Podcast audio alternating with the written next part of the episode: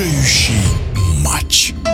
Пятый тур баскетбольной Евролиги порадовал болельщиков яркой вывеской «Реал Барселона». Матч получился весьма конкурентным. Окончательный счет 65-64 в пользу хозяев площадки «Реала».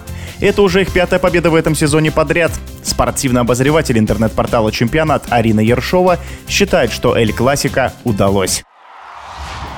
Это была первая классика в новом сезоне Евролиги. Получилось, что к нему обе команды подошли непобежденными по итогам четырех туров. Поэтому в Испании, конечно, очень-очень ждали этого матча. Вокруг него был огромный ажиотаж. В Мадриде была переполнена арена. В целом, очень негостеприимная обстановка для Барселоны. И, наверное, именно поэтому начало встречи получилось довольно нервным для обеих команд. Хотя именно Барса быстро завладела инициативой, а Бринес веселы, агрессивно играли в нападении, набирали очки, пока у Реала было 6 баллов за 7 минут, все от товарища, ни одного дальнего попадания. С их реализацией были серьезные проблемы. Даже очки второго шанса набирались с трудом, хотя Реал вел по подборам в нападении. Так продолжалось где-то до середины второй четверти, когда в игру уже включился Вилли Эрнан Гомес, которого теперь в Мадриде, конечно, очень не любят и освистывают. Но на тот момент Барселона вела плюс 14, и Чус Матео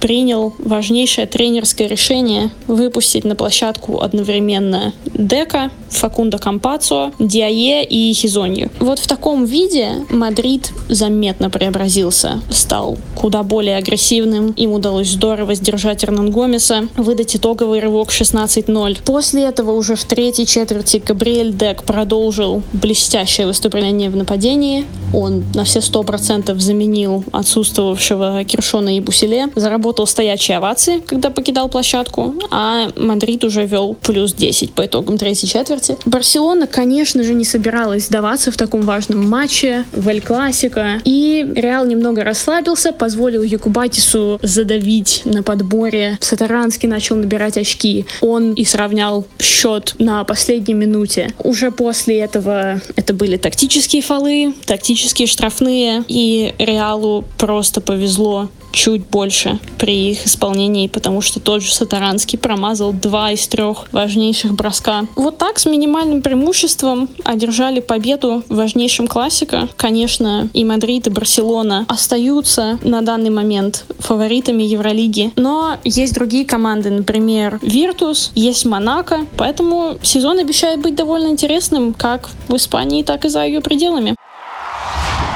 Это был комментарий спортивного обозревателя интернет-портала «Чемпионат» Арины Ершовой. Решающий